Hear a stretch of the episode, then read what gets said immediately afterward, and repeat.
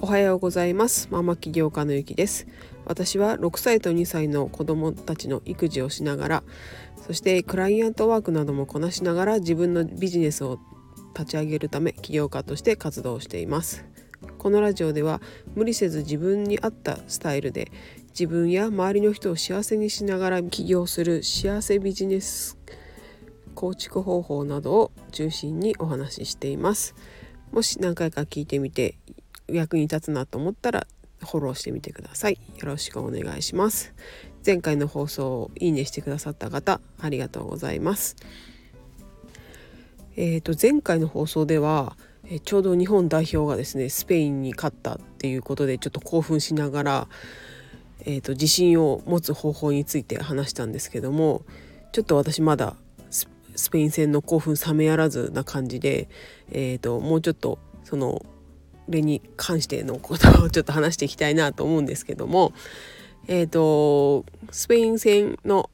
勝った後ですねのインタビューを聞いていてこう2点目を決めた田中選手が、えー、ワールドカップで得点を決めるイメージをずっと持っていたっていう話をしていてやっぱり夢だったり目標を実現していくのにイメージってすごい大切だなと思いました。で、えーと、多くの人が、まあ、どうやってイメージするんですかとか、えー、そもそもやりたいことがわからないとかっていう悩みを抱えてる人もいると思うんですけども、えーと、私が実践しているイメージ方法が一つあるのでそれをお伝えしていきたいと思います。えーと、私もですねイメージするってなかなかこう続かなくっていろいろ試したんですけどそうだな寝る前にえーとこういいイメージをしながらこう眠るとか朝一えー、紙を見てイメージするとかっていうのをやってたんですけどちょっとなかなか続かなくってでなんか同じイメージが出てくるのにすごい飽きてしまって、えーと、やめてしまうことが多かったんですけどもここ最近続けているのが、えー、手帳を使ったイメージ方法でえ、ー、とあのー、多分年末年始で、まあ、新しい年が始まるってことで手帳を新調した方いらっしゃるかと思うんですけどもその手帳にですねえー、来年の予定を書き込むんですね。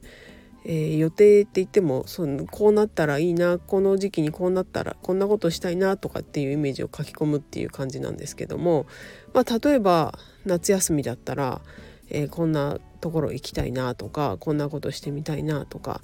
えーと、そういったことを、えー、書き込んでいくと、まあ、イメージもすごいせあのより現実的なイメージが出てくると思いますし、えー、例えば、えーと、それを見た時にあじゃあ8月に、うん、じゃあ沖縄に行きたいってこう書いてあったとしたら、まあ、多分年明けとかそうだな5月6月ぐらいからあれ？なんかそろそろ予約しなきゃじゃない？っていう感じになって結構現実的な行動が取れると思うんですよね。なので、まあ、例えば来月ちょっと,、えー、と来月の目標で、えー不労所得100万円入ってきたらいいなとかそういう夢っていうのはまたちょっと違うのかなと思うんですけど、えーと、例えば私だったら、まあ、子供と一緒に夏休みにそうだな恐竜展行ってみたいなとか、えー、という夢があるので私恐竜ね大好き女なんですけど恐竜大好きなんですよ。で恐竜展行ってみたいなっていうのがあるので、まあ、小学校上の子は来年小学校1年生になるので恐竜ももうそんなにね怖がらないかなと思うので、えーと、そ恐竜展の予定を、ね、調べ始めたりとか結構子供に関することとかあとは誕生日ですね。人の誕生日とか例えばうちの子たちは2人とも4月生まれなので、えー、上の子はレゴランドに行きたいって言ってるしレゴじゃあ誕生日に4月ぐらいにレゴランド連れてってあげようかなとかそうすると1月2月ぐらいにはうん名古屋行くにはホテル取らなきゃいけないなとか だんだんこうそこの目標から逆算して行動ができていくと思うんですね。でイメージもすごい鮮明なので、えっと、現実になっていくっていう可能性が高いのかなと思って今これ実践しています。よかったら手帳を使って来年のイメージをすることやってみてください。ではまた明日。